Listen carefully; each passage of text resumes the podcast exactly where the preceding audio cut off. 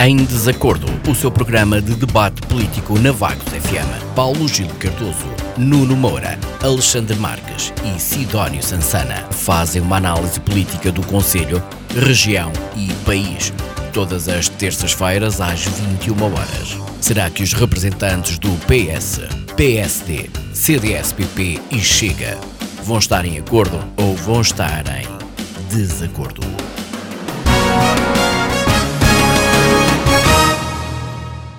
Muito bem-vindos a mais uma edição do Em Desacordo. Muito boa noite aos nossos comentadores: Alexandre Marques do CDS, Sidónio Sansana do Chega, Paulo Gil Cardoso do Partido Socialista. Estamos a aguardar a qualquer momento a chegada também de Nuno Moura do PSD. Esta semana vamos analisar as comemorações dos 48 anos do 25 de abril em Vagos, data que se assinala segunda-feira próxima, e as declarações do presidente da Câmara de Aveiro, Ribal Esteves, que diz ainda ser tempo de dar o benefício da dúvida ao novo governo governo socialista, agora liderado com maioria absoluta por António Costa, e aguardar algum tempo por respostas a várias reivindicações pendentes relacionadas com o Conselho de Aveiro. Para já ficamos pelos assuntos prévios. Esta semana começamos com os destaques de Alexandre Marques. Boa noite, Alexandre. Boa noite, Sara. Olá, Isabel. Boa noite aos colegas do painel. Um, e boa noite a todo o auditório da Vagos FM. Eu trago só quatro uh, pontos que acho que é importante realçar das notícias da semana. Uh, portanto, uh, a esta hora já sabem que são seis mortos e cerca de 20 feridos em Cabul, no Afeganistão. Um, ataques entre, um, entre fações do Estado Islâmico. Neste momento, quem governa o Afeganistão são os talibãs do Estado Islâmico, mas há outras fações de, de, de portanto, dentro do, do, do, que é o Estado Islâmico, uh, e que provocaram, portanto, num ataque uh, precisamente uma secundária em Cabul, que é a cidade com mais movimento e com mais população daquele país, uh, seis mortos e mais de 20 feridos.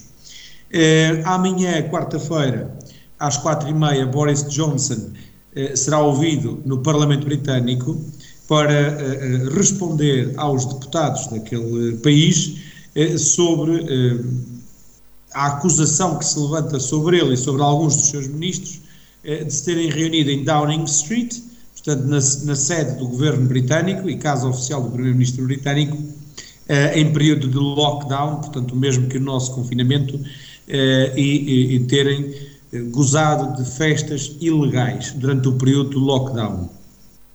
Uh, também ainda esta semana sabemos que as máscaras se manterão obrigatórias nas escolas. Um, os especialistas aqui dividem-se uh, nas opiniões, os pais, os próprios pais dividem-se nas opiniões em relação à, à, à, atitude correta que deve ser tomada. Uh, uns defendem que a máscara deve ser mantida em espaços fechados, como por exemplo nas escolas, outros acham que não faz sentido nenhum manterem-se em espaços fechados como são as escolas, quando, por exemplo, nas discotecas não, não é exigido, e as, as opiniões dividem-se assim. Pessoalmente, e é a posição do CDS, eh, a máscara começa a entrar em num excesso de uso, portanto, um recurso abusivo sobre a máscara. Tivemos mais do que tempo suficiente para nos apercebermos daquilo que se pode ou não se pode fazer uh, e uh, dos comportamentos que devemos ter quando estamos com uh, o público em geral. E, e, penso que esta, na opinião do CDS, o uso da máscara deve ser facultativo e deve de ser, portanto, um, uma atitude, um comportamento que cabe a cada um mediante a nossa consciência e a nossa preocupação. Ainda esta semana descobrimos também que em Vagos entrarão cerca de, ou quase, cinco eh, dezenas de, de refugiados eh, eh, no nosso município. Aliás, já cá estão, mas entrarão no mercado de trabalho no, no nosso município também. Penso que serão, alegadamente, pelo que eu vi, quase todos, ou todos mesmo, serão ucranianos, portanto, refugiados da guerra que hoje acontece entre a Ucrânia e a Rússia. e, portanto, é claro que é de salutar, é de louvar que Portugal seja um país solidário e que esteja a acolher estas pessoas e a dar-lhes uma segunda oportunidade quando a primeira, que era na terra natal destas pessoas, lhes foi assim roubada. Ainda sobre este ponto, quero só dizer o seguinte: é compreensível que os portugueses e mesmo outros imigrantes eh, de origem, por exemplo, Venezuela, eh, Brasil, eh, países sul-americanos e alguns até sul-africanos, portanto Moçambique, Angola, sintam algum descontentamento. E eu aqui quero me dissociar do, do ou dissociar do, do, portanto, do partido e vou falar enquanto uh, pessoa individual, portanto, enquanto Alexandre Marques, eu, Alex, o seguinte, uh, é verdade que estas pessoas vêm uh, e que lhes é dado a ajuda toda que muitas vezes a nós não nos é dada. Tem alojamento, tem transporte, tem lugar de trabalho, mas também é preciso reconhecer que estas pessoas acordavam todos os dias com bombas a explodir à porta de casa, dormiam com granadas escondidas debaixo das almofadas com medo que entrasse alguém pela casa ao dentro da meia da noite, eh, muitas vezes acordavam e, e as pessoas que tinham consigo quando se tinham ido deitar já não estavam lá quando acordavam. Nós não fazemos ideia, uma mínima ideia, daquilo que estas pessoas passaram. E é óbvio que às vezes eu concordo também que aquilo que se lhes dá eh, às vezes é em excesso, eh, mas temos que compreender que a solidariedade implica também termos paciência eh, e a humildade de perceber que estas pessoas vêm para um mundo completamente desconhecido, vêm para um meio ambiente que não é o deles, aliás, que é o completo oposto daquilo que era o, ambiente em que eles estavam, ou o meio em que eles estavam habituados a viver, e antes de apontar um dedo, devemos de estender a mão, e, e antes de, de criticar, devemos de ensiná-los a pescar para que pesquem tão bem ou melhor do que nós. Foi estes os ensinamentos que Cristo nos deu e Ele ressuscitou, portanto estamos eh, dentro do tempo pascal, a Páscoa passou e aproveito para finalizar este período antes da ordem do dia, digamos assim, eh, a desejar um, um, uma feliz Páscoa para toda a gente. Eh, o período pascal são agora 40 dias até o domingo de Pentecostes. Na segunda-feira do domingo de Pentecostes temos a festa da Nossa Senhora de Vagos e, portanto, é tempo de festejar. Eh, próximo fim de semana é prolongado outra vez e teremos outros brevemente. É tempo de festa. Muito obrigado. Muito obrigado, Alexandre. Sidónio, boa noite. Destaques para esta semana? Boa noite, Sara. Boa noite aos colegas de painel, aos ouvintes e restantes colaboradores da, da Vagos FM. Eh, eu vou começar por dar nota que a PEN com o Orçamento de Estado para 2022 foi entregue na, na semana passada pelo Ministro das Finanças ao Presidente da Assembleia da República. Um, eh, todos os partidos à direita do PS, bem como comunistas e bloquistas, se apressaram a dizer de uma forma ou de outra que aparentemente a PEN foi entregue com o orçamento deve ser a mesma que tinha a cópia do ficheiro do orçamento já entregue em outubro e que foi na altura chumbado, dando origem à crise política que conduziu eleições antecipadas. Uh, o problema, como é sabido, de termos um, um, orçamento a ser apresentado que é praticamente cópia do anterior, é que, entretanto, uh, o mundo mudou bastante eh, e o, enquadramento económico que serve de base ao orçamento também. Sujeitar as pessoas agora ao cenário orçamental de outubro, após o aumento generalizado de preços que temos assistido, significa retirar poder de compra às pessoas, ou como alguns dos partidos fizeram notar, uh, sujeitá-las a uma austeridade uh, mais ou menos encapotada. fica a nota sobre a forma como o governo pretende dirigir os destinos do país em maioria absoluta, eh, parece que querendo impor de uma forma um bocado revanchista a mesma pena com o mesmo orçamento, eh, sem ter em conta que as circunstâncias mudaram. Portanto, vamos ver onde é que isto nos conduz, nomeadamente tendo em conta que temos a mesma dívida para gerir, mas agora com um enquadramento de taxas de juro que prometem ser mais elevadas do que era o cenário até alguns meses atrás. Um, ehm, no meio de toda a Assembleia da República, quem parece que ficou satisfeito e que andou um pouco elétrico por ser deputado e que gostou do novo orçamento é Rui Tavares, não? É? o deputado do Libre, eh, para votar a favor do orçamento, pretende que o mesmo contemple um incentivo à criação de uma rede de transportes escolares elétrica, num país que iniciou hoje o terceiro período escolar com quase 30 mil alunos sem pelo menos um professor, eh, talvez não seja propriamente essa a grande prioridade da educação. Eh, já a deputada do PAN pretende eh, uma revisão dos escalões do IRS para apoiar o orçamento. Este desejo parece não ser tão difícil de satisfazer, uma vez que o próprio governo, a proposta, já previa a comunicação do código IRS com o desdobramento de escalões. Por falar em complexidade, complexidade fiscal, vou citar mais um estudo recente eh, da autoria do Instituto Mais Liberdade, uma organização por onde muitos dos liberais do país associados à militância presente ou passada em vários partidos políticos, nomeadamente alguns dos desencantados do, do CDS, e assinala este estudo que vigoram atualmente em Portugal mais de 4.300 taxas e impostos, aqui resultando que a complexidade fiscal é atualmente um dos grandes entraves ao crescimento económico e à competitividade do país. Indo um bocado mais ao detalhe, destes 4.300 taxas e impostos, 2.900 são da autoria ou são cobradas pela Administração Central e 600 são unicamente da competência da Agência Portuguesa do Ambiente, o que dá uma pequena ideia da importância que a política ambiental tem para o Estado enquanto fonte de receita. Muito obrigado. Muito obrigado, Sidónio. Paulo Gil, boa noite. Assuntos prévios. Boa noite aos ouvintes da Vagos FM. Uh, eh, boa noite, caros uh, colegas de debate. Uh, boa noite à Vagos FM, na pessoa de, da Sara e da Isabel. Os primeiros pontos são, com certeza, sobre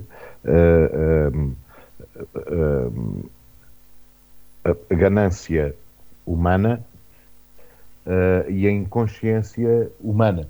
Uh, a primeira, a ganância de, relativamente aos aumentos de tudo quanto é bem, etc., que, que, é um exagero. Portanto, temos aqui uma série de, de gananciosos, agiotas e etc., que aumentam preços sem justificação.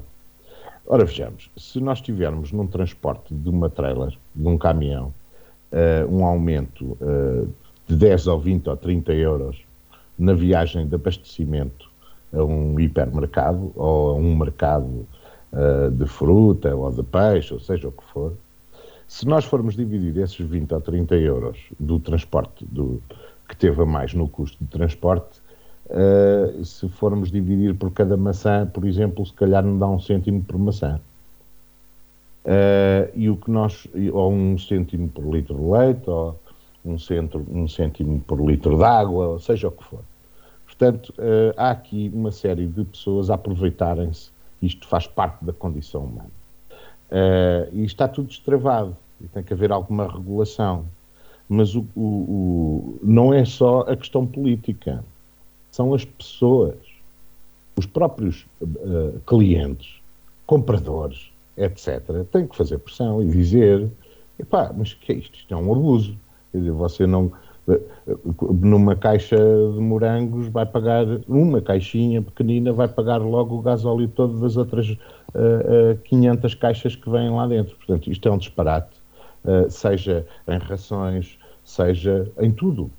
Portanto, estamos a exagerar. O caso da eletricidade, a mesma coisa. Aqui o governo tinha que pôr a mão. O gás, a mesma coisa.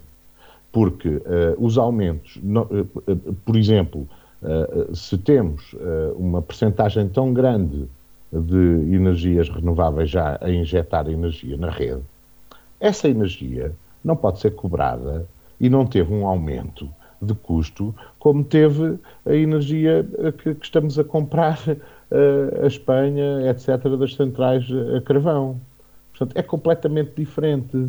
A energia produzida por uma barragem não teve aumento. Aliás, o custo de, dessa produção mantém-se. Portanto, uh, temos que ter alguma consciência, uh, algum alerta também, uh, relativamente a este governo, a este orçamento também. apesar de, de parecer que o orçamento que não tem alterações, tem várias alterações e, vai, e com certeza uh, que isto é dinâmico e as coisas rolam muito depressa e se nós tivéssemos a alterar a cada dia que passa, o orçamento nunca mais seria apresentado. E neste momento nós temos todos os municípios do país, todas as autarquias, a, duodécimos e não podem continuar assim. Uh, aliás, como todas as, as nossas instituições. Portanto, o orçamento tem que sair. Tem que sair rapidamente e tem que ser aprovado rapidamente e ser implementado rapidamente. Isto significa que uh, as verbas que eram previstas para uh, as autarquias, por exemplo, só devem estar atualizadas lá para setembro e depois é um problema porque até lá vão andar aqui a esticar. Sabem que o dinheiro vem, mas vão, vão, andar a esticar os cordões até essa altura e, e, é insustentável. Por isso temos que avançar nesse sentido. O outro alerta Uh, relativamente uh, uh, à ganância e à estupidez humana, o, morrer com bombas, ou morrer de sede, ou morrer por uma tempestade, ou morrer por um incêndio, ou por alterações climáticas, é a mesma coisa. É morrer na mesma. E é violento na mesma. A violência é a mesma. Isto é uma questão de sobrevivência. E se nós temos países e temos zonas do globo que têm problemas e que as pessoas não conseguem sobreviver, não conseguem sobreviver, morrem, morrem diariamente, com certeza que uh, têm que procurar melhores sítios e temos que as ajudar. Uh, uh, independentemente se sejam ucranianos ou se sejam magrebinos. Para mim é exatamente a mesma coisa. São pessoas que não conseguem viver naqueles sítios, não conseguem. Ou são perseguidas, ou passam fome, até à morte, não têm água, etc. A outra chamada de atenção, muito breve, já estou a alongar-me, é a questão climática que está uh, completamente esquecida. Nós, entre o dia 14 e o dia 16 de março, tivemos a derrocada de mais uma plataforma uh, glaciar na, na, Antártida, com a dimensão de, da cidade de Nova Iorque, que é uma coisa absurdamente grande, e que servia de, de tampão a um glaciar. Ora, esse glaciar, neste momento, está em riscos de derrocada também. E os últimos estudos dizem, e já havia esse alerta no final do ano passado, que uh, se aquele glaciar uh, uh, descolar da montanha e entrar no mar, no Oceano Antártico, vamos ter uma subida, prevê-se uma subida do nível médio dos oceanos de 65 centímetros. Portanto, nós não estamos aqui a brincar. Na mesma altura, portanto, e foi provocado por isso, houve duas vagas de calor uh, inéditas, uh, uma no Polo Sul e outra ao mesmo tempo no Polo Norte. No Polo Sul tivemos 40 graus acima daquilo que era expectável para esta altura do ano. Portanto, uh, e, e, no Polo Norte nós tivemos 30 graus acima na mesma altura, isto em 18 de março. Uh, portanto, uh, eram temperaturas negativas na mesma, mas só que em vez de estarmos a 50 e tal graus negativos, estávamos a 12 negativos. Portanto, isto é preocupante e andarmos a brincar às guerras e aos nacionalismos não ajuda em nada. Temos que pôr as mãos à obra e rapidamente, porque senão temos em causa a nossa própria existência. Muito obrigado, Paulo Gil. Continuamos a aguardar a qualquer momento a chegada de Nuno Moura. Para já vamos avançar. Na próxima segunda-feira assinala-se o 48º aniversário do 25 de Abril. Em Vagos, as comemorações vão arrancar às 10 da manhã com uma arruada na Praça da República até à Praça do Município, acompanhada pela Banda Vaguense. Seguir-se-á a cerimónia do hastear das bandeiras e os habituais discursos da sessão solene. Em a encerrar estas comemorações estará o Grupo Coral Polifónico de Santa Cecília. Sidónio, começo por si. Este é o primeiro ano em que o Chega vai participar nestas celebrações. Vê esta vossa presença como um marco pela liberdade, uma escolha dos vaguenses e dos portugueses de forma democrática, ou como, um, como costuma dizer-se, não é? Associar o partido a, a um partido extrema e, e ser aqui um retrocesso na liberdade, tendo em conta alguns dos vossos princípios? Um, não necessariamente. Eu acho que o 25 de Abril uh, deve ser lembrado. Há muita coisa que já se foi esquecida sobre o 25 de Abril.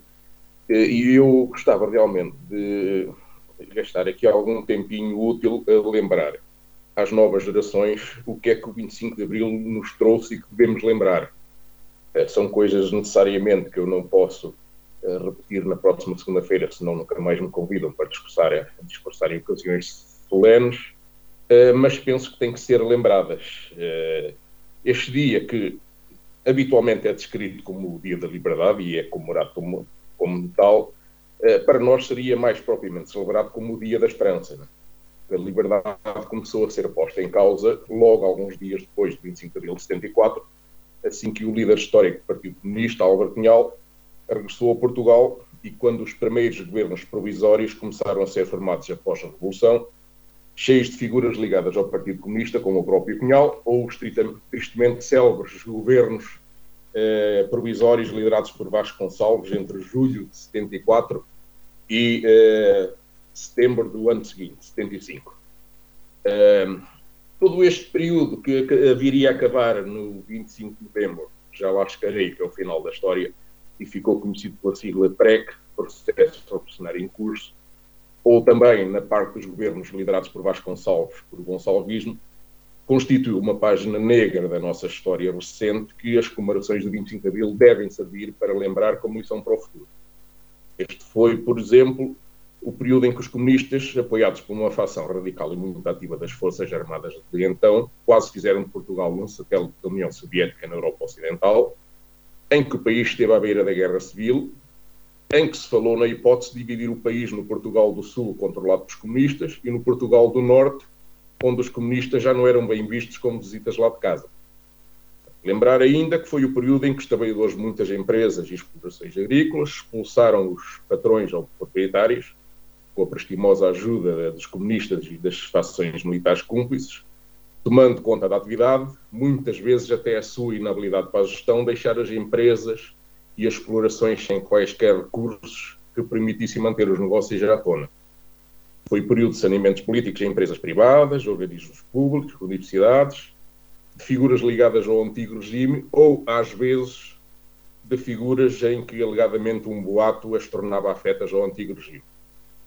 1975 começou com o cerco da extrema-esquerda que interrompeu o Congresso do CDS no então Palácio de Cristal no Porto, que só não deu em tragédia porque, por pressão eh, internacional, as Forças Armadas, eh, na altura afetas à esquerda, se dignaram agir em defesa, sobretudo, das personalidades estrangeiras presentes. Isto para referir que na altura não havia aquela coisa do Chega, portanto, quem levava na altura com o rótulo fascista era o CDS. 1975 eh, prosseguiu com o golpe falhado de 11 de setembro, que visava afastar a excessiva presença comunista no poder e que teve mão do general Spínola. Este era uma figura militar associada a meios de direita, tinha recebido o poder das mãos de Marcelo Caetano no 25 de abril, foi o primeiro presidente da República do pós-25 de abril, tendo-se demitido a 30 de setembro de 74, na sequência da frustrada tentativa de manifestação da maioria silenciosa de dois dias antes, contra o poder comunista, já então visível por todo o país. Mas não só os comunistas continuaram no poder, como daqui em diante, de 11 de março em diante, naquilo que viria a ser conhecido como o Verão Quente de 75, acentua-se a anarquia, as expropriações selvagens, saneamentos políticos, como no Jornal República, na luta pelo controle da imprensa, caso que levou então o próprio PS a afastar-se dos governos provisórios. Os socialistas deviam lembrar-se deste episódio quando falam em linhas vermelhas e em cercas sanitárias a partidos com representação parlamentar democraticamente eleita.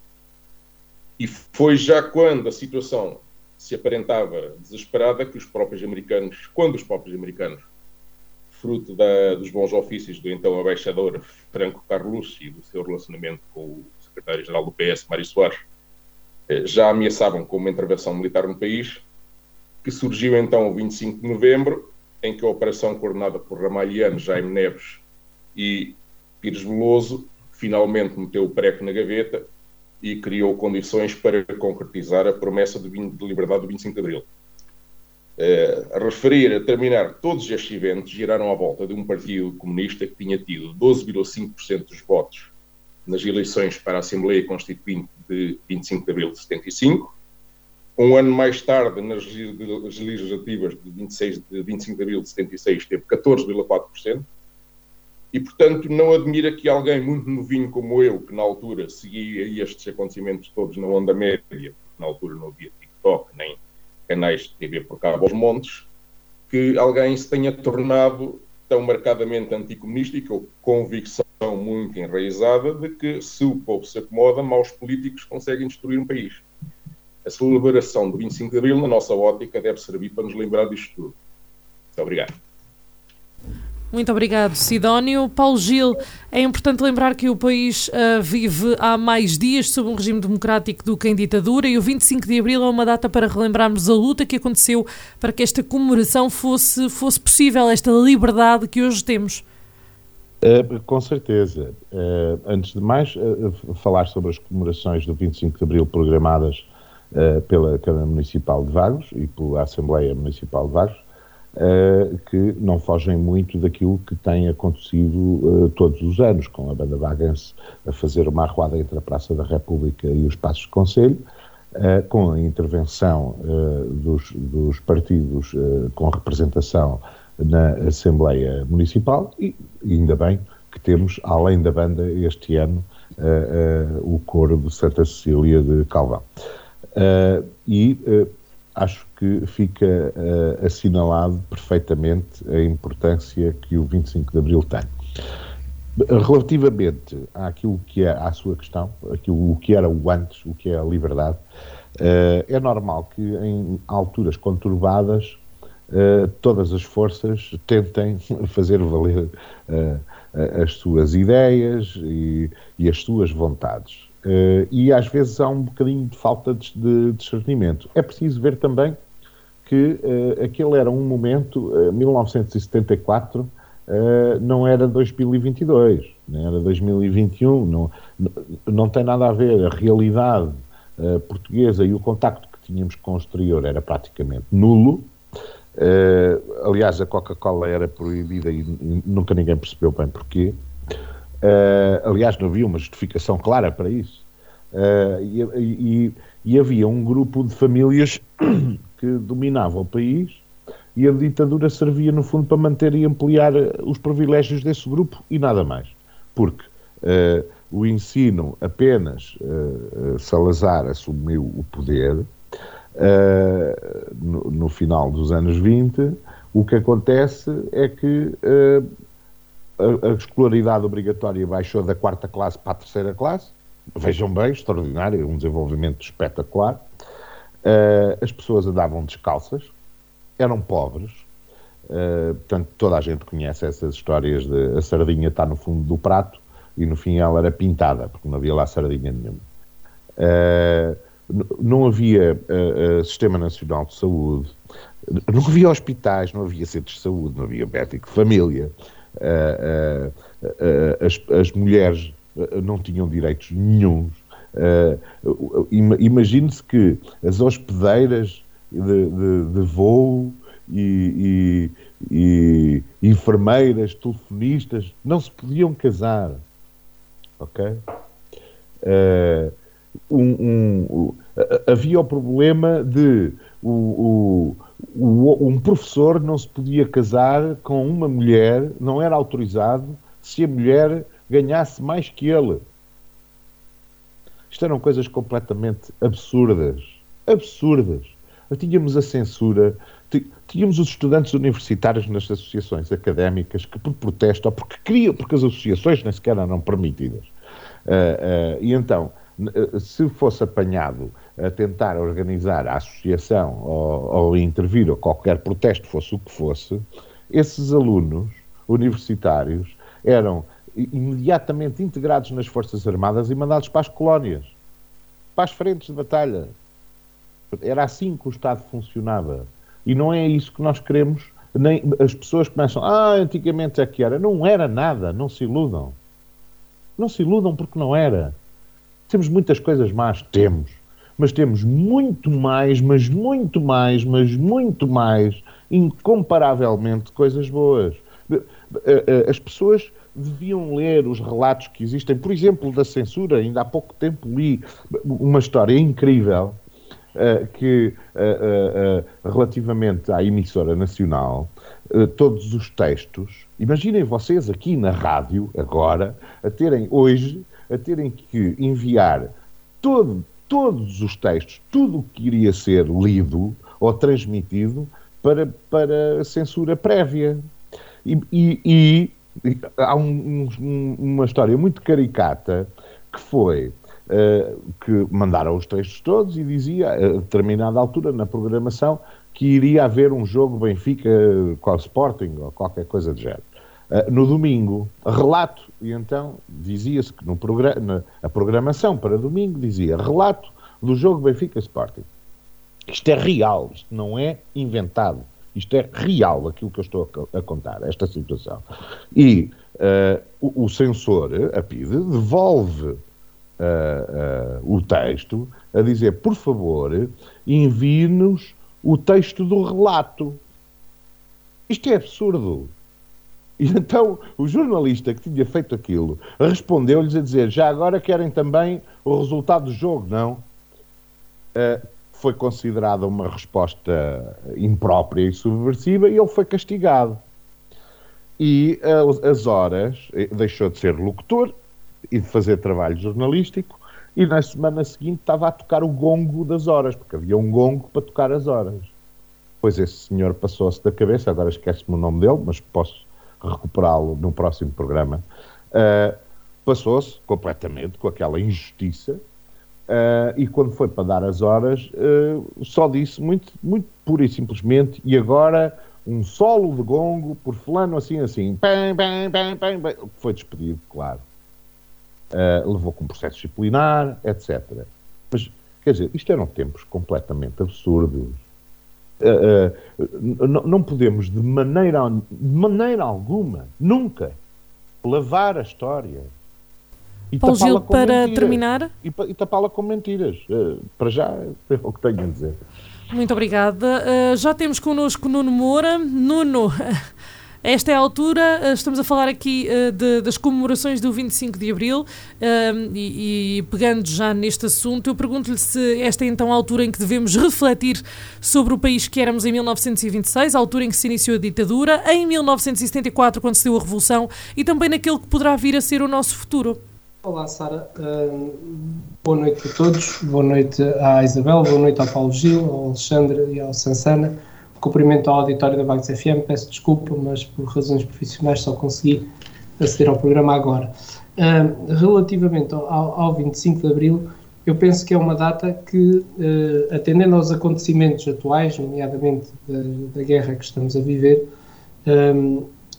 que nos deixa, nos deixa a pensar. Eh, Portugal tem vivido uh, uh, uma liberdade uh, efetiva desde o 25 de Abril. Um, e, e, eu penso que as gerações mais novas, como eu, não sabem dar o valor real que o 25 de Abril significou em, em Portugal. Porque não vivemos nos tempos antes. e aí, aí sim notava-se, pela história e pelo, pelo que se vai conhecendo, notava-se uh, um, o que é a opressão e a, e a dificuldade. Qualquer forma, uh, temos agora alguns exemplos, e por isso falei na guerra uh, da Ucrânia, alguns exemplos que se calhar nos dão a entender um bocadinho aquilo que seria o antes 25 de Abril, se bem que de forma mais ligeira aqui em Portugal, o que é o resultado de uma ditadura e da opressão onde as pessoas não podem exprimir as suas, as suas vontades. E, portanto, aquilo que eu acho é que uh, uh, as comemorações do 25 de Abril têm sempre muita pouca circunstância, dignificam, uh, do ponto de vista formal, aquilo que representa o 25 de Abril, mas acaba por ser um bocadinho como, como acontece nos cultos. as pessoas já, já estão ali por estar e, e, e já dizem as coisas por, por dizer, sem sentirem efetivamente aquilo que estão a dizer e aquilo que estão a, a celebrar.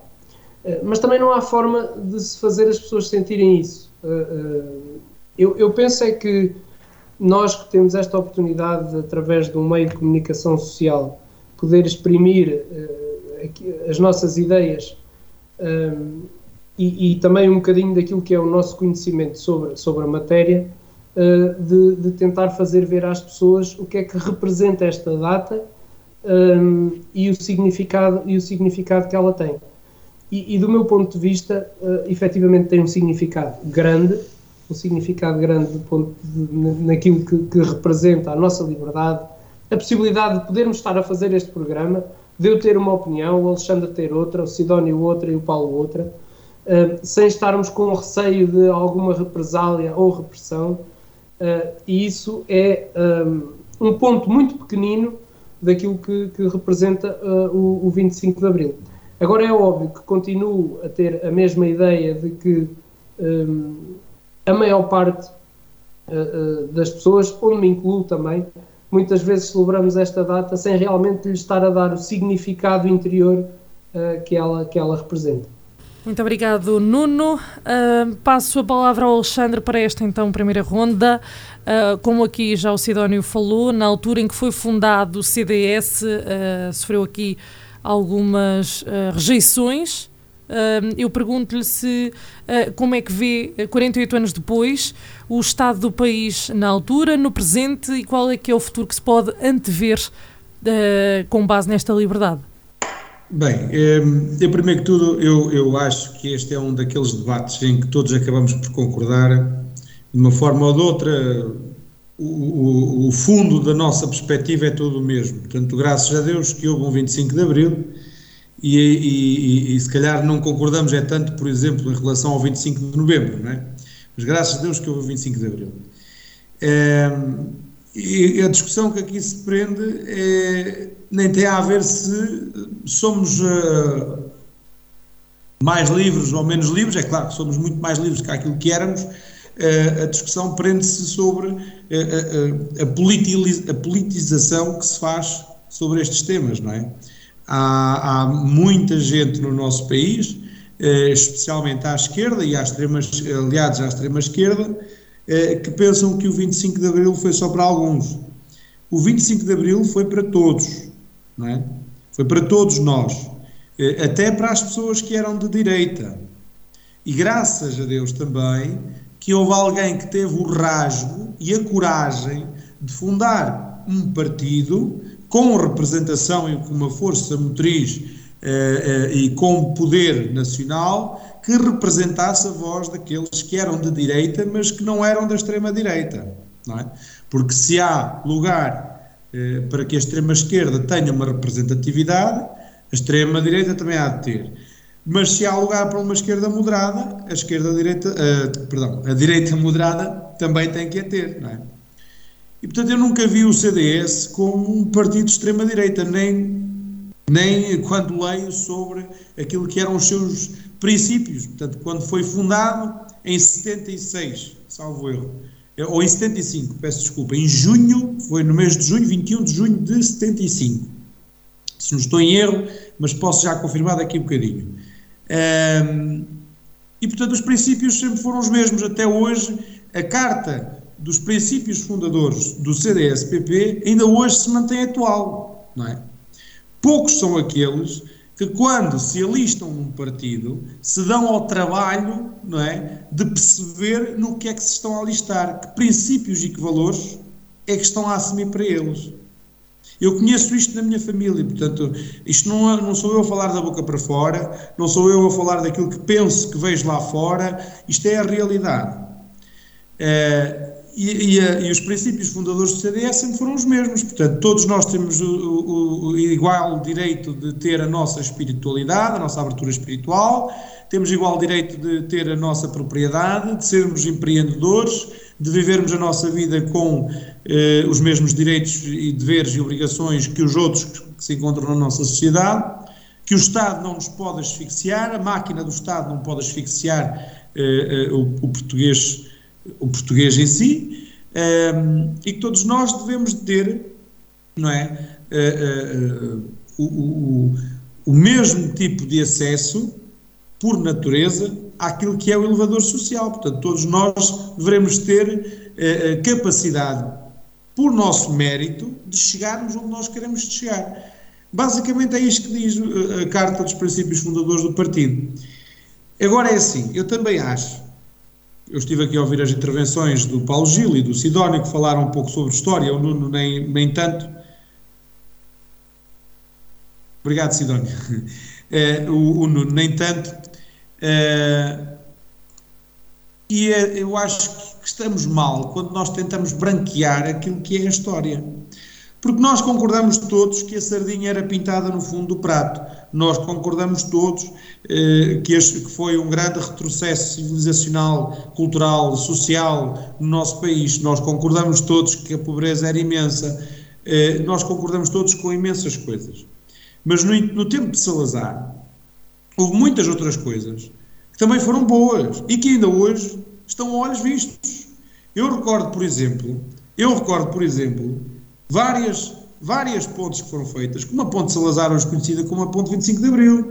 Eu recordo os bairros sociais, por exemplo, para as pessoas mais carenciadas, além de outros interesses duvidosos escondidos por trás, mas a criação dos bairros sociais, os edifícios escolares, uma escola primária em todas as freguesias, as casas do povo, o início da Carris, a introdução do táxi, eh, o padrão dos descobrimentos, foi no tempo de Salazar, eh, os hospitais do Porto, Oliveira do Hospital, o, Hospital Santa Maria da Feira, o, Santa Maria, peço desculpa.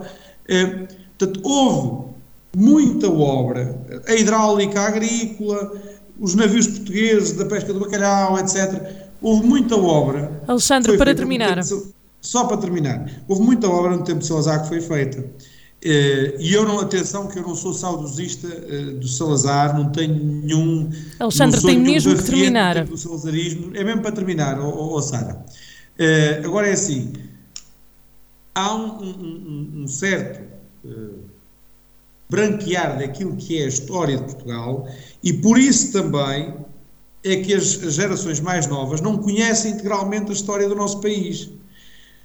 Se houvesse se calhar um bocado mais de transparência a falar da história, que é a nossa história, de todos nós, porque eu tenho a minha perspectiva política, mas tento ser o mais imparcial possível quando estou a falar de história, quando estou a ler sobre história, não é?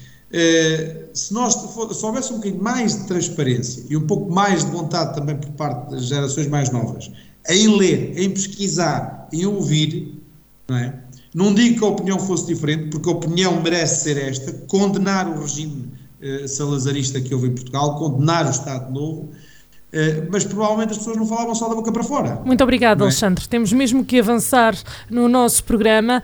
Um, vamos para aquele que é o segundo uh, tema proposto à discussão. Paulo Gil, não lhe posso dar tempo porque temos efetivamente. Não, mas... não posso, Paulo Gil, não posso porque tem dois minutos e esses dois minutos vão ter que ser gastos no nosso segundo tema. Uh, caso contrário, não o posso depois deixar falar.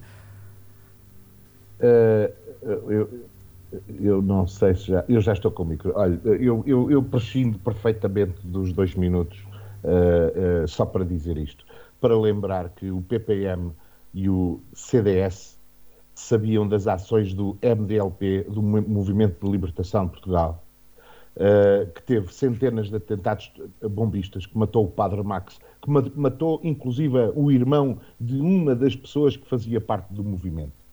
Uh, uh, e, e é, é, o, o, foi Basílio Horta, Basílio Horta, que assumiu e revelou que o, o, CDS tinha reuniões clandestinas com o MDLP e que sabia perfeitamente de, de, de, de quase todos os atentados terroristas e, e, que foi a coberto do PPM e do CDS que essa organização conseguiu se ingrar durante tanto tempo.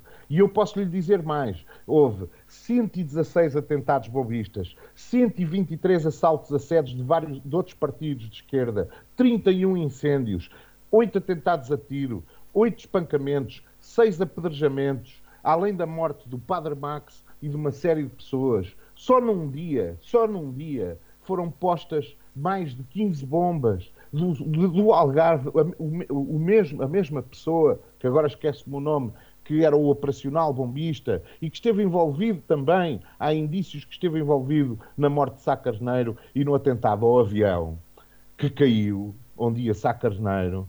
Esse senhor pôs mais de 15 bombas no mesmo dia, uma das quais enganou-se e em Rio Maior, na vez de, porque o edifício era, era contíguo, à hora do almoço, rebentou uma bomba no infantário, porque a sede do Partido Comunista era ao lado. Por acaso não estava nenhuma criança ali naquele momento porque tinham ido almoçar. Portanto, se vamos falar de história, Sr. Alexandre, faça o favor de ir ler e de ir ver os relatórios da Polícia Judiciária. Muito exemplo, obrigado pelo esclarecimento. RDLP, e, e, e depois é falaremos também sobre os Alexandre, e Alexandre, e tudo isso. Lá está você tentar branquear a história ao Paulo Gil. Pronto, exatamente. Uh, Paulo Gil, muito obrigada. Acabou o seu tempo. É só se lembra daquilo que lhe interessa. E a prazer do CDS. Paulo Gil, vou ter que desativar o seu som. Chegou a altura de avançarmos no nosso programa de hoje para aquele que é o segundo tema proposto a discussão. Uh, relembro que o Paulo Gil acabou de completar o seu tempo, Alexandre tem uh, 13 minutos e 27 segundos. Uh, peço desculpa, estava a ver o, o, tempo de Paulo Gil. O Alexandre tem 12 minutos e 52 segundos. Uh, avançamos agora para o nosso segundo tema.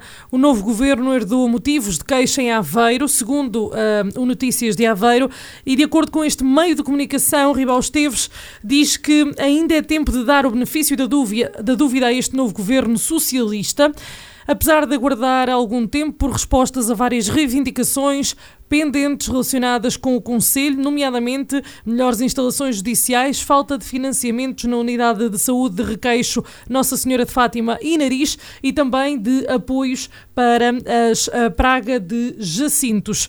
Um, Nuno concorda neste caso com uh, Ribal Esteves, uh, que apesar de ser tempo de dar o benefício da dúvida ao novo governo socialista, é importante não esquecer estas reivindicações que são essenciais para a região?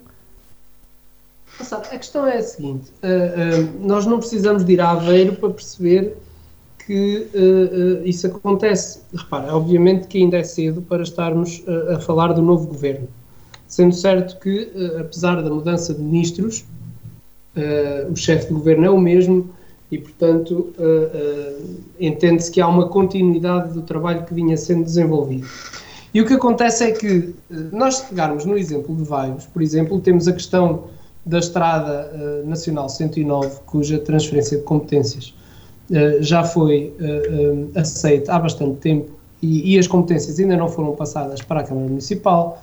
Temos também o problema do, do Centro de Saúde de, de, de Covão do Lobo, da Gafanha da Boa Hora. e, portanto, da Ponte Vagos, temos uma série de problemas que estão por, por resolver e que efetivamente o Partido Socialista no governo vai empurrando com a barriga. E repare, eh, aquilo que Ribal Esteves diz, eh, a ser verdade, acaba por, por eh, confirmar isto que nós também estamos a dizer para Vagos. Isto é, há uma série de dossiês, nomeadamente na saúde e já agora na justiça, que efetivamente não estão a ser dossiês movimentados pelo governo.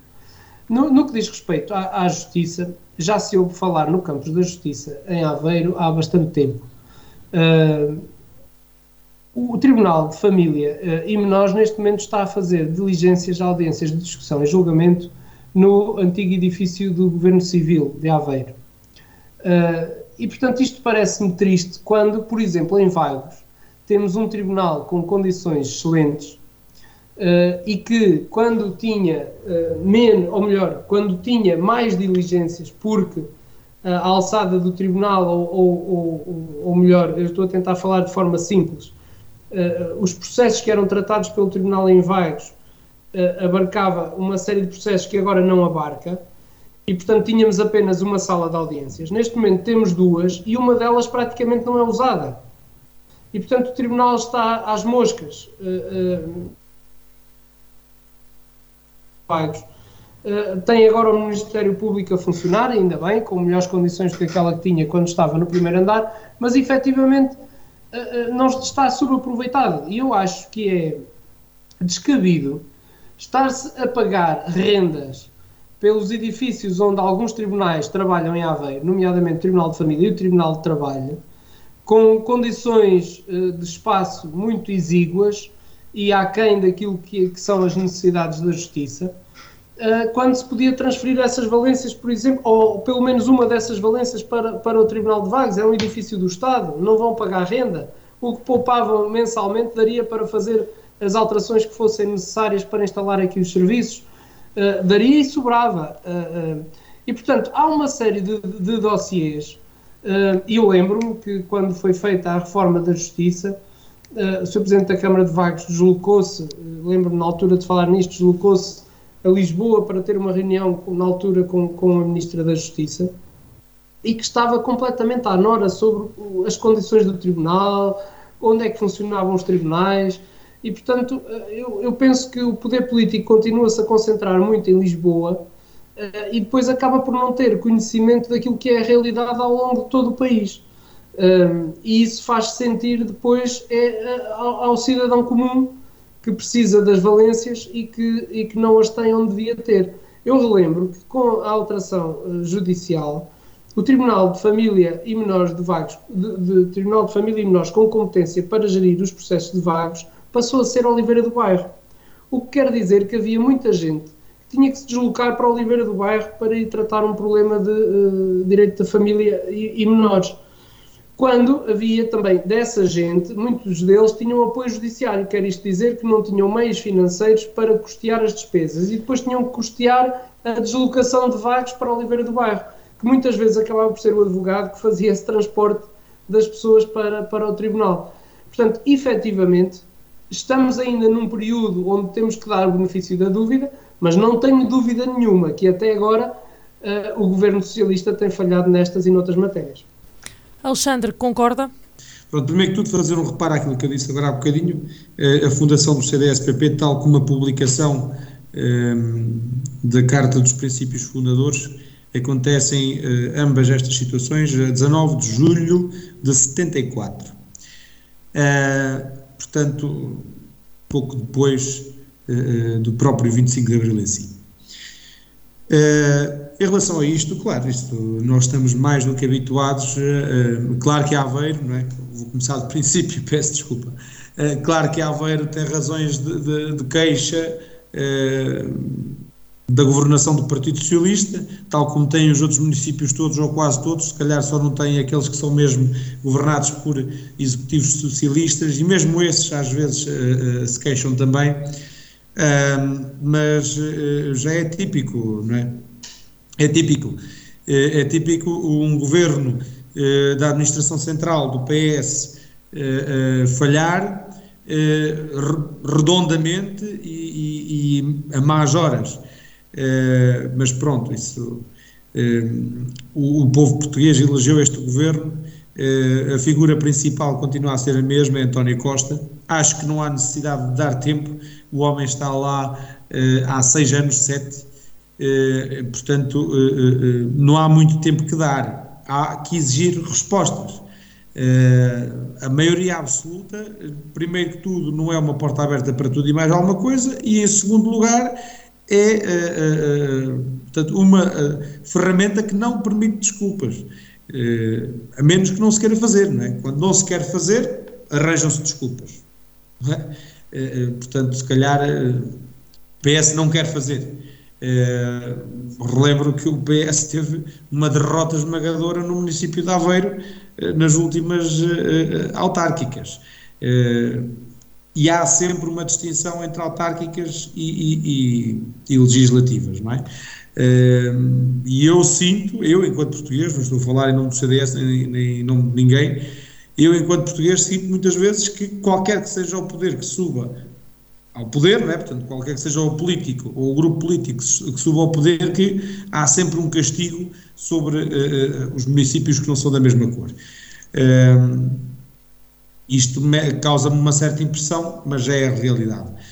Acho que os municípios têm que, têm que, se, têm que se unir em torno da sua presidente, penso eu que é a Luísa Salgueiro, não é? de, de, de Espinho, Uh, o Paulo Gil, que me corrija se estou enganado, é, é a líder da Associação Nacional dos Municípios Portugueses uh, e tem que exigir tudo aquilo que é para exigir. E o município de Vagos, então, tem muito para exigir. Muito obrigado, Alexandre. soluções rápidas e eficazes. Muito obrigado, Alexandre. Sidónio?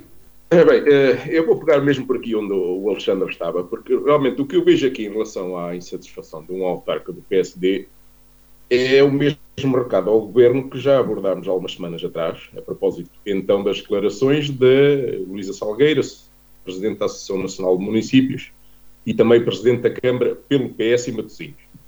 Eh, e penso que é algo que poderíamos ouvir neste momento dito por eh, qualquer Presidente da Câmara de qualquer partido. Portanto, já ouvimos, já discutimos isto aqui a propósito de uma Presidente da Câmara do PS.